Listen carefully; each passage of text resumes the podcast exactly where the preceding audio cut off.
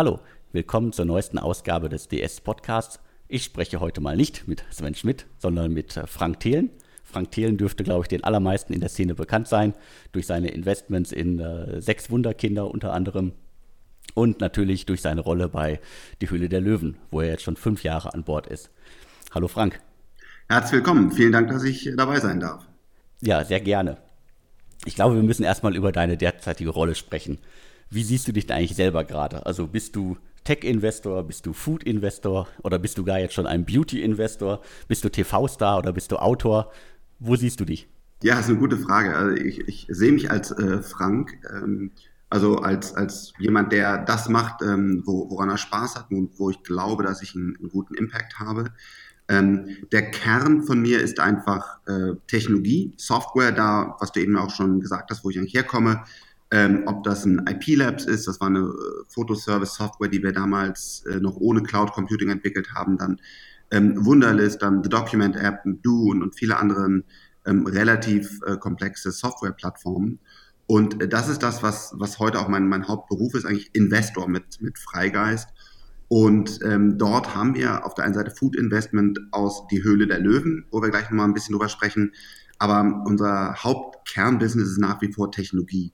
Hier haben wir so einen kleinen Shift gemacht, ähm, bisschen weg von Software. Also wir haben noch Software, ja auch auf Scanboard, Whole19 und gerade in Central investiert, schauen uns aber auch immer mehr ähm, wirklich Hardware an. Also will man das jetzt Deep Tech nennen oder wie immer man das nennt, aber zum Beispiel bei Lilium Aviation ähm, werden hier wirklich echte Flugzeuge gebaut. Ähm, wir gucken uns sehr genau Quantencomputing an, wir gucken uns an, ähm, was im Energiespeicherbereich ist. Also wir werden in Zukunft mehr auch in in Hardware und, und, und noch tiefer greifende Technologien investieren. Ähm, Höhle der Löwen war für mich immer ein Hobby. Also äh, das, das bleibt auch so und es läuft ja sehr gut. Und ich glaube, da kann man einfach eine Menge auch äh, Kommunikation, was ist eigentlich ein Startup, in, ins Volk bewegen. Und das Buch, äh, meine Autobiografie Startup DNA, war einfach ein Projekt, weil ich mal mein Leben aufschreiben wollte, weil ich schon echt viele Tiefen, viele Höhen erlebt habe, sodass die Leute sehen, Mensch, ähm, der, dem ging es auch mal richtig schlecht und wie ist er da eigentlich rausgekommen? Und auf der anderen Seite wollte ich sagen, wie ich die nächsten zehn Jahre sehe und wie ich da gerne Deutschland und Europa positionieren würde. Ja, und wie siehst du die nächsten zehn Jahre?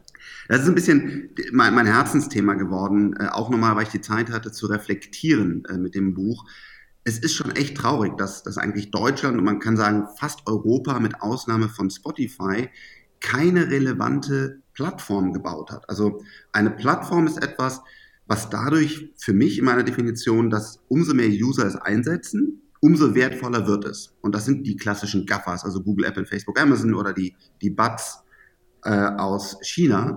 Und die haben einen so starken positiven Spinning Wheel aufgebaut, sodass ihnen einfach Search gehört oder Mobile gehört oder Commerce gehört, gehört, dass die einfach mehrere hundert Milliarden und jetzt ja teilweise auch tausend äh, Milliarden wert geworden sind und einfach immer stärker werden. Also in so einem total positiven Spinning Wheel ihre Plattform ausbauen und damit immer mehr Macht bekommen. Und so ein Player haben wir leider in Deutschland oder Europa einfach nicht aufgebaut. Wir haben das verpasst. Wir haben einen tollen Mittelstand und da bin ich auch stolz drauf. Und, und die Hidden Champions von Hermann Simon, Freund von mir, definiert worden, sind super, super wichtig. Aber ich glaube, wir brauchen noch eine, besser zwei von diesen großen Plattformen. Auch einfach, damit wir weltweit noch mitreden können, äh, egal wer dann Kanzler ist, ob eine Merkel oder ein Neuer, ähm, wenn er dann mit China oder USA oder so über, über irgendwelche Handelsabkommen äh, verhandelt und wir irgendwann perspektivisch in fünf bis zehn Jahren uns einfach so ein, auch eine bedeutende Plattform fehlt, kann das, glaube ich, echt große, große Folgen haben. Nun ist es nicht so, so einfach, so eine Plattform zu bauen, aber ähm, das ist mal, das ist das, was, glaube ich, in den nächsten zehn Jahren passieren muss. Wir müssen irgendwas von diesen neuen großen Technologien, also Quantencomputing, künstliche Intelligenz, ähm, Blockchain, besser gesagt, Distributed Ledgers, was immer da kommt, weil wir können keine Social oder kein Search mehr bauen, von diesen neuen technologischen Wellen müssen wir eine oder zwei so mitnehmen, dass wir dort dann diesen, diesen unfairen Weltmarktführer aufbauen, damit wir überhaupt nochmal mitsprechen können weltweit. Okay, das ist also wirklich ein ganz großes Brett, was wir da noch bohren müssen. Bei die Hülle der Löwen bist du ein bisschen kleiner unterwegs. Genau, das ist wirklich ein, ein riesengroßes Brett und äh, das ist mir auch klar, dass, äh, äh, dass es echt schwierig wird, aber das ist einfach das, was ich gesehen habe und deswegen so ein bisschen Politik vom Investment her und, und so weiter und auch von unseren Investments her nach vorne bringen will. Höhle der Löwen, genau das Gegenteil, ein Publikumsformat. Ähm, dort äh, schaffen wir es ja bisher, die, die Zuschauer dafür zu begeistern, was ist eigentlich ein Startup, was ist eine Investition, was ist ein Team, äh, was ist ein Produkt. Und ich glaube, es ist einfach eine gute Ergänzung zu Germany's Next Top Model oder das Supertalent oder was alles im Fernsehen läuft, einigermaßen erfolgreich. Das sind tolle Unterhaltungsshows, ähm, habe ich auch tiefen Respekt vor. Aber ich glaube, wir alle aus der Szene sagen ja, es ist besser, wenn man, wenn man Startups erklärt, als wenn man jetzt irgendwie sich Bikini-Models anguckt, die sicherlich auch sehr schön sind. Und ähm, das macht mir Freude, dass die Sendung sich auch entwickelt, dass wir auch mal so jemand haben, der Jugend forscht, äh, gewonnen hat, dass wir sowas wie Math 42 haben. Wir werden ähm, in den nächsten Wochen immer wieder wirklich auch einigermaßen vernünftige Technologie sehen. Keine Quantencomputer, kein Blockchain, das ist zu kompliziert für so eine Show, aber echt respektable, gute Technologie. Und das macht mir Freude. Startups in der Masse. Vorher haben wir in der Bildzeitung und, und wie die alle heißen, haben wir gar nicht stattgefunden. Jetzt ist jede Woche äh, Startups ein, ein Riesenthema und das finde ich schon, hat die Show ganz gut gemacht. Es gibt aber auch durchaus kritische Stimmen in der Szene, die das alles nicht für realistisch halten, äh, die über die Bewertungen streiten und die das halt ein bisschen zu entertainmentmäßig äh, finden. Wobei ich immer sagen muss, also besser die Leute sprechen über Startups, als dass sozusagen wirklich gar nichts mehr stattfindet.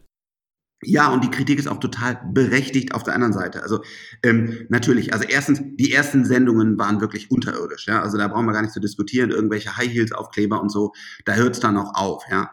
Ähm, und und die, die Kritik, dass das eben kein Blockchain und kein Quantencomputer und so weiter enthält, das, das finde ich auch total fair. Ähm, und man muss aber auf der anderen Seite, glaube ich, müssen die Leute in der Szene so ein bisschen größer drüber gucken und sagen, hey, aber ähm, unsere Startups brauchen doch alle Mitarbeiter.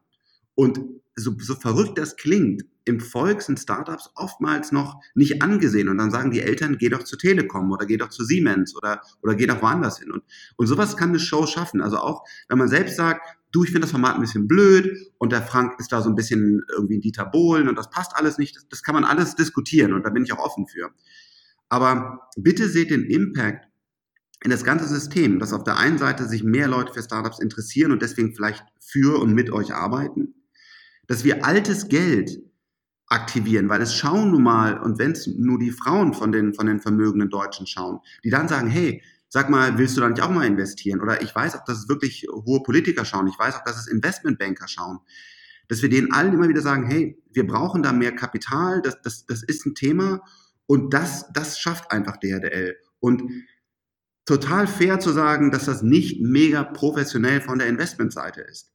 Aber die Alternative ist, dass wir gar nicht in den Massenmedien stattfinden, was bisher der Fall war, ähm, oder wir halt irgendwie Bikini-Shows äh, zeigen. Und, und das, da bitte ich einfach alle nochmal zu gucken, was bringt denen wirklich für die Startup-Szene und sage euch aber auch, hey, Kritik total akzeptiert, ähm, verstehe ich auch ich kann die Kritik auch teilweise verstehen. Klar, Quantenmechanik äh, wird da nicht stattfinden, ist halt nun mal nicht äh, TV-gerecht.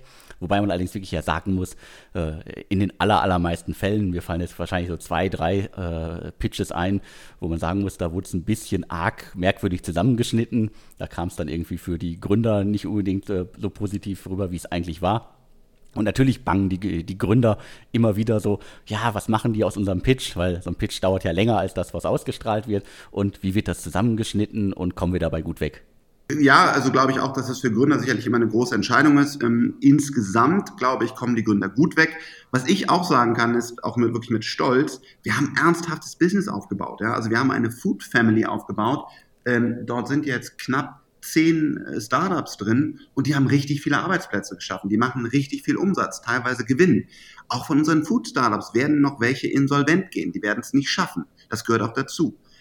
Aber wir haben wirklich auch erfolgreiche große Unternehmen aufgebaut, wo ich sagen muss, was sonst in der Startup-Szene im Food-Bereich geht, wenn ich mir die Umsatzzahlen angucke, sage ich, da sind wir aber wirklich weit von weg.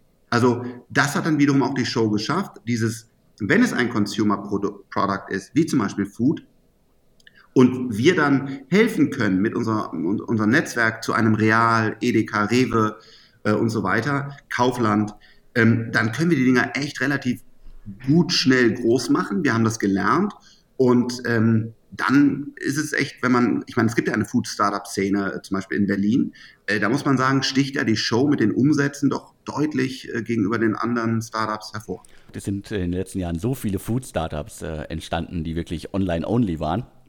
Und äh, ehrlich gesagt, die allermeisten davon krebsen rum. Und ich glaube, das hat die Szene auch schon gelernt. Wenn man so ein Produkt hat und die Hülle, in die Hülle der Löwen gehen möchte, dann kann man damit wirklich nochmal einen richtigen Impact bekommen. Weil alleine ist das echt, glaube ich, ein Prozess, der Jahre dauert, um in irgendwo in Regale im großen Stil zu kommen. Auch ich musste das ja lernen. Also ich, äh, vor Little Lunch kannte ich das nicht. Bei Little Lunch bin ich dann so da reingestolpert und habe ganz viele dumme Fehler gemacht. Ähm, auch das beschreibe ich übrigens äh, in meinem Buch, ähm, wie, dieser, wie dieser Weg war und, und was man da im LEH alles, alles beachten muss. Ähm, ja, heutzutage können wir das, aber es ist eine eigene Welt. Genauso wie auch Online-Marketing oder TV-Marketing ähm, eine eigene Welt ist. Also wann genau läuft dein läuft dein Spot, äh, da können dich die, äh, die großen Vermarkter komplett über den Tisch ziehen. Genauso wie du bei Online-Marketing halt verrückte Klickpreise zahlst mit null Conversion, wenn du es nicht weißt. Also jede Branche hatte ihre eigenen Gesetze, man muss es lernen, damit umzugehen und das haben wir jetzt gemacht und äh, sind sicher noch, nicht da der perfekte Player, aber schon relativ effektiv in diesem LEH unterwegs und für alle Food-Startups kann ich sagen, das ist the way to go. Ja? Also was man da online umsetzt, das ist einfach erstmal klein und ist richtig, richtig teuer. Und wenn man eine große Aktion mit einem der großen Ketten fährt, das ist wirklich unfassbar, welche Mengen da, äh, welche Mengen da durchgehen. Das äh, sieht man ja auch immer wieder und äh, man, man bekommt es mit anhand der, der Zahlen und an äh, Serverstatistiken, die Startups dann zur Verfügung stellen, wie viel Impact die Sendung wirklich hat. Auch das muss man erstmal lernen, das überhaupt über, zu überstehen, weil es gab es ja vorher so nicht, dass wirklich eine Viertelstunde im Primetime-Fernsehen äh, ein, ein, ein Startup-Produkt gezeigt wird. Genau, die ersten zweimal ist der Server auch abgeraucht, obwohl wir ja wirklich daherkommen von Cloud Computing und, und eigentlich den Kram verstehen. Aber genau, es war etwas verrückt. Heutzutage ist das gut unter Kontrolle und wir können auch die Sachen produzieren und dann äh, sind wir auch wirklich dann am, am, Mittwochmorgen nach der Sendung mit den, mit den Produkten im Handel. Das ist das Gute, das glaube ich auch man immer wieder erklären muss. Äh, die Sendung wird ja meistens im äh, März, April aufgenommen und dann äh, im September, Oktober ausgestrahlt. Das heißt, dazwischen geht eigentlich die eigentliche Arbeit dann auch erst wieder los. Ja, äh, total, weil du musst dann äh, oftmals bei der Hülle der Löwen ja, muss man auch fairerweise sagen, sind das keine, keine WHU-Absolventen, also die oder Epsler oder sowas, die wirklich total strukturiert äh, hochwertig BWL können oder irgendwelche Online-Marketing-Profis, sondern es sind oftmals auch Leute, die mit Passion das betreiben, aber noch nicht äh, jetzt mega professionell alles von Operations über Marketing und, und so weiter, Produktion unter Kontrolle haben. Und da stecken wir doch wirklich eine Menge Arbeit. Mittlerweile auch haben wir da Templates und, und, und und äh, die anderen Startups helfen dann den anderen Startups. Ähm, da ist eine Menge, Menge zu tun, das Unternehmen dann quasi in diese Professionalität äh, reinzuführen. Und auch diesen Prozess ähm, beschreibe ich wirklich mal ganz ehrlich und offen in, in, in meinem Buch, ähm, um einfach mal zu verstehen, was ist eigentlich für eine Maschinerie, ja, weil es ist auch verrückt. Da sind über 100 Leute am Set. Äh, wann wird eigentlich aufgenommen? Wie wird dann ausgestrahlt und so weiter? Ähm, das, das wollte ich auch einfach alles mal, mal ähm, ehrlich erzählen, weil da natürlich auch viele Gerüchte und, und ist das wirklich euer Geld und so ähm, da passieren uns wirklich unser Geld und, und habe einfach mal diese ganze äh, Maschinerie da beschrieben. Ich durfte ja auch schon mal äh, zuschauen, ich war ja schon mal im Studio, habe das alles hautnah mitbekommen und ich war selber damals überrascht, wie, wie authentisch das alles ist und äh, konnte ja mitbekommen, dass ihr die Gründer vorher nicht äh, seht, dass die, die Gründer nicht mit euch in Kontakt treten können vorher, dass ihr wirklich keine Ahnung habt, was da auf euch zukommt in der, in der Show. Ja, und deswegen gehen auch so viele Deals kaputt. Oder ich, ich kann nur für mich reden. Jeder Löwe muss das für sich äh, definieren. Für, bei uns gehen auf jeden Fall, bei mir gehen Deals kaputt. Und auch mehr, als ich das möchte. Das ist aber dem geschuldet, dass es halt wirklich so ist. Ich kenne die Gründer vorher nicht. Ich kenne den Markt nicht. Ich habe keinen Online-Zugang. So, und jetzt stellt dir irgendeiner ein, ein Schranksystem vor und du sagst, es macht eigentlich Sinn. Finde ich gut. Kann ich ab abbauen? Äh, habe ich so noch nie gesehen. Gibt es das denn? Und dann kommst du raus aus der Aufnahme und besprichst mit deinem Team und da sagt einer, ja, das war doch irgendwie äh, letzte Woche bei äh, Stefan Raab, der hat ja auch so eine, so eine Gründershow gemacht, der hat ja ein ähnliches System. Und dann kommt raus, okay, der hat das System auch und der hat das System auch. Und außerdem, das Patent, was Sie da gesagt haben, greift gar nicht. Also will ich jetzt gar nicht genau auf diesen Schrank-Case äh, definieren, weil äh, ich will die gar nicht äh, schlecht machen, die Gründer. Ich glaube, das sind gute Gründer, aber sowas passiert dann halt. Ja? Das heißt, ich sitze dann da hör mir das alles an, sag, wow, super System. Und dann kommst du quasi aus dem Studio raus, guckst dir das an, machst, machst eine normalere Due Diligence und merkst, oh, der Markt und das Produkt und so weiter sieht ja doch ganz anders aus. Und dann muss ich ehrlich sagen, so hart es ist, dann investieren wir auch nicht. Weil es ist unser Geld. Es ist unsere Zeit. Und wenn es dann nicht passt, gehen wir raus. Und das gehört auch genau zu dieser Ehrlichkeit dazu, zumindest für mich, ähm, dass halt dann solche Deals platzen. Ähm, und äh, wenn man jetzt nicht, sage ich mal, als reine, reine Werbeplattform so, so ein DRDL betreibt äh, und einfach sagt, ja, ist mir egal, das Geld investiere ich immer, weil das für mich Spielgeld, oder zu sagen, hey, ich habe da so eine Vermarktungsmaschinerie hinten dran, die Produkte jage ich da alle irgendwie durch, sondern man will ernsthaft Unternehmen, Unternehmer, Persönlichkeiten damit aufbauen, dann muss das Ganze passen. Und wenn es nicht passt, dann sagen wir auch im Nachhinein ab, auch wenn das sehr schmerzt. Man kann es am besten so beschreiben, es gibt am äh, Ende der Sendung, äh, hat einer der Löwen das Gefühl, ja, den Deal mache ich, es gibt einen Handschlag und danach muss dann erst eigentlich über die Details geklärt, äh, geredet werden. Es ist wie eine Verlobung, wir wollen das dann auch ernsthaft und, und, und wir machen das auch. Und es passiert übrigens auch auf der anderen Seite, glücklicherweise werden dann solche Fälle oftmals nicht ausgestrahlt. gerade in dieser Staffel hatten wir einen Deal, wir fanden das gut, wir haben es angeguckt und hat der Gründer gesagt, also wirklich wahre Geschichte, wir wollen hier dreimal so viel Geld haben. Und dann, äh, dann haben wir gesagt, okay, wir geben euch jetzt das doppelte Geld, weil wir, wir sehen ja auch ein, dass es doch ein bisschen noch größer ist als gedacht und so. Aber dreimal Geld geht nicht. Und also auch auf der anderen Seite passieren da manchmal Sachen, wo man sagt, man ist eigentlich verlobt, man will das machen, dann macht der Gründer das nicht. Also genau das. Äh, das, das passiert auf beiden Seiten. Da wurden ja auch schon ein paar Fälle in der Vergangenheit äh, publik, wo die Gründer gesagt haben, wir wollten auf jeden Fall ausgestrahlt werden und deswegen haben wir Ja gesagt äh, zu dem Deal, aber eigentlich wollten wir den gar nicht, was dann auch nicht fair ist. Geplatzte Deals sind ja immer ein großes Thema in der, in der Szene und äh, interessieren auch viele Leute, weil dann immer das Gefühl aufkommt, so ja, das ist ja alles nicht echt. Aber ich glaube, der Großteil der Deals äh, in den letzten Staffeln kam zustande und es wurde halt auch wirklich jetzt mittlerweile substanziell Geld über die Show äh, investiert und das, glaube ich, kommt allen zugute.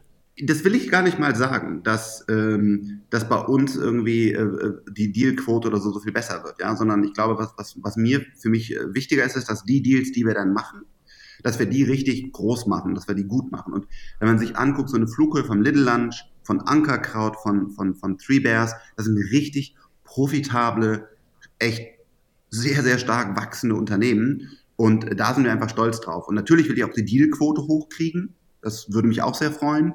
Aber noch wichtiger ist mir, dass, dass wir äh, ernsthafte, größere Unternehmen aus der Show aufbauen. Das ist meine, meine Kern, mein Kernziel damit und da sind wir auf einem, auf einem ganz guten Weg. Okay, ein anderes Punkt, äh, anderer Punkt, wo wir auch immer wieder äh, heftig gestritten wird, sind äh, die Bewertungen, die die Gründer in der Show aufrufen. Da gibt es dann häufig von den Löwen die Ansage, hm, ihr macht keinen Umsatz, die Bewertung stimmt nicht und so weiter. Wie findet man denn die richtige Bewertung für sein Unternehmen? Tja, sehr schwierig. Und auch das ist ja so, man muss zwei Seiten sehen. Also wenn man jetzt sagt, zum Beispiel, ich mache irgendwie äh, eine, äh, eine Hightech- Technologie, um irgendwie Videos äh, so klein zu komprimieren, dass deswegen irgendwie die, die Netze entlastet werden oder ich baue hier irgendwie eine Plattform, die echt äh, international skaliert oder sowas, dann ist es ja was anderes, als sagt einer, ich baue jetzt hier äh, Porridge oder äh, ich baue ein Schranksystem oder so. Also da muss man auch nicht Äpfel mit Birnen, Birnen vergleichen. Ähm, das heißt, genauso wie man kein, keine, keine Blockchain-Plattform äh, dort präsentieren kann, genauso muss auch, sind da auch die, die Wachstumschancen dann diese Unternehmen halt, die können nicht einfach explodieren. Und ähm, deswegen ist da vielleicht Umsatz manchmal doch wichtiger als jetzt in der klassischen Startup-Szene, wie wir das bei Freigeist machen. In, in Lilium Aviation äh, macht noch nicht so viel Umsatz. Das ist, glaube ich, kein Geheimnis und trotzdem äh, wurden da 100 äh, Millionen investiert. Das heißt, da muss man wirklich gucken, was vergleicht man. Und das, was ich mache, ist, ähm, auf der einen Seite will ich 20 Prozent haben, weil ich weiß, wie viel Arbeit wir reinstecken und äh, wie lang, äh, wie lang der Weg ist und dass wir das nicht irgendwie nur Geld überweisen und have a nice day, sondern dass wir uns wirklich intensiv mehrere Jahre um die Unternehmen kümmern. Deswegen sage ich, unter 20 Prozent macht das für uns einfach keinen Sinn, ja, weil dann, wenn wir nur 10 Prozent haben, dann passt das für mich nicht. Und da muss ein fairer Betrag gefunden werden, wobei der Betrag ja auch immer ist, dass der Cash-Anteil da reinkommt. Ich berechne ja nicht mal Travel. Also wenn wir haben ja ein Freigeist-Team, wir sind hier fünf Partner und wenn wir zum Rewe fliegen oder äh, zum Edeka oder wir, wir kommen vor Ort zum Workshop, dann wird natürlich unsere Zeit nicht berechnet und nicht mal unser Travel berechnet. Also wir investieren ja dann auch mehr als das. Und das muss irgendwie passen. Also dass man sagt, okay, du kriegst jetzt die 200.000 Euro oder 300.000 Euro jetzt über Ankerkraut, dafür brauche ich 20 Prozent, sonst ist der Stake einfach nicht relevant und und alles dazu kostenfrei kriegst du unsere ganze, äh, ganze Leistung. Und das muss irgendwo dann in diesem Drei- oder Viereck dann für beide Seiten passen trotzdem, wenn alles passt und äh, auch das Geschäft eine Zeit lang läuft, es gab jetzt auch die, die ersten Fälle, dass äh, Startups, die in der Hülle der Löwen waren, die auch einen Deal bekommen haben, dass die insolvent sind. Also äh, Popcorn Loop und ich glaube Crispy Wallet äh, ist auch drunter gewesen. Und ja, warum passiert dann sowas noch? Du, äh, ja, kann ich dich ja auch mal fragen, warum gehen denn so viele Startups in Deutschland pleite? Ja, also ähm, das ist äh, natürlich, äh, ist, also ehrlich gesagt ist die Quote bei uns bis jetzt sehr, sehr gering. Bei uns ist äh, Crispy Wallet pleite gegangen, alles andere lebt noch. Also ich sage auch ganz offen, einige unserer Startups waren schon klinisch tot, ja, also die haben wir dann irgendwie noch echt äh, gerettet. Ähm, aber ich finde es erstaunlich, dass bis jetzt nur eins pleite gegangen ist. Und wir haben bei Crispy Wallet auch zweimal nachfinanziert. Also wir haben nicht nur das Geld, was wir in der Show gesagt haben, sondern wir haben zweimal nachfinanziert und das Geld haben wir natürlich auch alles verloren. Also wir, wir geben da schon alles. Ähm, wir haben an der Spielzeugkiste äh, mehrfach nachfinanziert. Also wir, ähm, wir hängen uns da rein. Aber ganz ehrlich, äh, die Quote bis jetzt ist super. Ja? Und, und wir werden, also da will ich auch gar nicht äh, das Ganze ähm, schönreden in der Zukunft, sondern wir werden wir werden jetzt irgendwann deutlich mehr Insolvenzen äh, aus DHDL-Startups sehen, weil ähm, so viel werden davon nicht überleben. Das, das schafft selbst eine Fernsehshow nicht, egal wie stark der Marketing-Push ist. Da wäre ja dann auch gut, wenn äh, nicht nur die Szene, sondern auch im Mainstream ankommt. Das gehört halt einfach dazu. Genau, weil sonst, sonst geht es nicht, ja, weil sonst könnte es auch nicht so eine tolle Upside geben. Ähm, es ist immer dieses Risiko, Chanceverhältnis, äh, das ist irgendwie meistens im Leben relativ fair. Und wenn die Chance sehr groß ist, das Risiko sehr groß. Und äh, ich weiß nicht, ob es eine aktuelle Studie von euch oder, oder vom Startup-Verband gibt oder so. Aber äh, man sagt irgendwie so, mal mindestens die Hälfte schafft es nicht, wahrscheinlich noch deutlich mehr. Und was ähnliches wird auch bei den DHDL-Startups am Ende des Tages die Quote sein.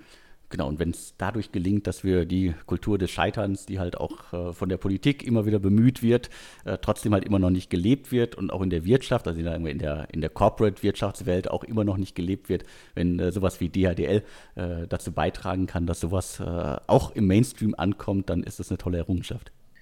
Ja, deswegen, das habe ich auch äh, in, in, in, in meinem Buch sehr genau aufgeschrieben und ich glaube, dass ähm, das wird auch zu selten gemacht. Ich habe diese ganzen Niederlagen, diese ganzen Probleme, dieses ganze, wo ich bin ja selber mehrfach insolvent gegangen, also mit fast in der Privatinsolvenz. Ich habe eine AG kurz vom IPO in die Insolvenz äh, leider führen müssen.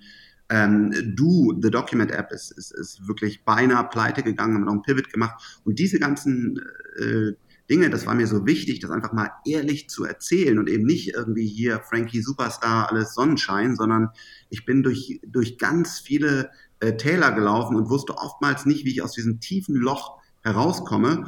Und das, ähm, diese Story, die, die, die wirklich so, so hart war, also wie sie auch toll war. Ich meine, die Erfolge waren ja auch unfassbar mit, mit, mit Wunderlist und MyTaxi und Kauf da und, und was wir, äh, Scanboard heute, die führende Scanner-App weltweit, ganz tolle Erfolge. Aber es gab auch richtig brutale, harte Zeiten, wo einfach wirklich Insolvenz angesagt war. Der Gesellschaft oder einmal sogar ähm, von, von mir privat fast. Und ähm, diese, diese Geschichte, die wollte ich mal ganz ehrlich aufschreiben, weil ich einfach keinen Bock mehr habe, dass, dass wir uns alle immer schön mit TechCrunch hier 100 Millionen Runden, alles easy, jeder Millionär. Das ist halt grober Blödsinn, sondern wenn man halt mit den Gründern spricht bei einem Glas Rotwein, dann erzählen die von den Sorgen und, und sagen, wie, wie sie nachts nicht schlafen können, weil es so hart ist, ein Unternehmen aufzubauen. Und das ist mir wichtig, ähm, dass wir das erzählen. Nicht als Fuck-Up-Night, also die gibt's auch und das ist auch okay, wenn das jemand macht, aber das, da bin ich nicht so ein Freund von. Und ich sage, erzählt ehrlich, dass ihr gescheitert seid, wie ihr gescheitert seid, aber sagt, es war unschön und das Wichtigste, was ich daraus gezogen habe, sind, sind Lehren. Ich hatte vorher einen Ansatz, wie ich gedacht habe, warum The Document App erfolgreich wird. Die, jetzt reflektiere ich, warum diese Annahmen falsch waren und wie ich da in Zukunft was von lerne. Und ich darf es auch nicht zelebrieren, dass ich da irgendwie cool Venture Capital verbrannt habe. Ähm, da in der Mitte müssen wir sein. Aber heutzutage sind halt viele Autobiografien so eine, so eine Selbstverherrlichung. In, ja, ich bin hier ein Superstar und dann bin ich da durchgegangen. Und ähm, das ist meine nicht, sondern meine Autobiografie erzählt auch von den tiefen, düsteren Stunden, auch bei einem Wunderlist. Äh, auch da nochmal danke an Christian Reber, dass ich das so erzählen durfte. Denn auch da sind wir durch wirklich scheiß Zeiten gegangen und äh, das wollte ich einfach mal ehrlich erzählen, weil wir, genau wie du gerade gesagt hast, da unsere Mentalität ändern müssen. Und ich würde mich freuen, wenn mehr auch davon berichten würden. Also ich würde mich auch freuen, wenn mehr Gründer offen und ehrlich mit äh, dem Scheitern umgehen äh, würden, weil selbst in der Szene gibt es immer noch sehr, sehr viele Fälle, wo Startups eigentlich von heute auf morgen verschwinden. Äh, niemand kommt es so wirklich mit und selbst irgendwie äh, Unterstützer, die auf Kickstarter und äh, sonstigen äh, Crowdfunding-Plattformen Geld in die Unternehmen investiert haben, da finden die Gründer noch nicht mal Zeit, sich ordentlich von denen zu verabschieden. Ja, finde ich genau, finde ich sehr schade. Also ähm, ich glaube, ich hoffe, äh, es gibt ja auch einige Artikel dazu bei, äh, äh, bei Do, also The Document App haben wir das anders gemacht. Äh, wir haben das sehr, sehr offen berichtet. Ich habe sogar Video-Interviews dazu gegeben. Und ich kann dir sagen, das ist scheiße. Du sitzt da auf dem Sofa und musst erklären, warum du 10 Millionen äh, Dollar, die wir eingesammelt haben, verbrannt hast. Ähm, warum du den geilsten Launch ever deiner Meinung nach hingelegt hast, aber es trotzdem nicht gereicht hat, zu konvertieren, dass du deswegen kein, kein Kapital mehr einsammeln konntest. Ja, das ist eine sehr sehr, sehr unschöne, harte äh, Geschichte und Zeit. Ähm, und ja, liebe Gründer, wenn ihr da durchlauft, ähm, finde ich gut. Schreibt wenigstens einen kurzen Blogpost. Wo seid ihr falsch abgebogen? Was waren eure Fehler? Was werdet ihr in Zukunft besser machen? Und, und bedankt euch bei denen, die euch unterstützt habt. Ob es ein Kickstarter-Projekt ist, wo, wo Leute 99 Dollar investiert haben oder auch, wo Investoren ein, zwei und auch mehr Millionen investiert haben. Äh, finde ich super, ja. Macht das mit Respekt und, und auf der anderen Seite darf man euch nicht verurteilen. Also ich werde euch nicht verurteilen, wenn ihr das sauber kommuniziert, aber habt die letzte Energie dann noch, um das einfach sauber abzuschließen. Ja, das finde ich doch ein schönes Schlusswort. Also ich bin auch dafür. Äh, ich kann immer verstehen, dass das äh, Gründer nicht wollen.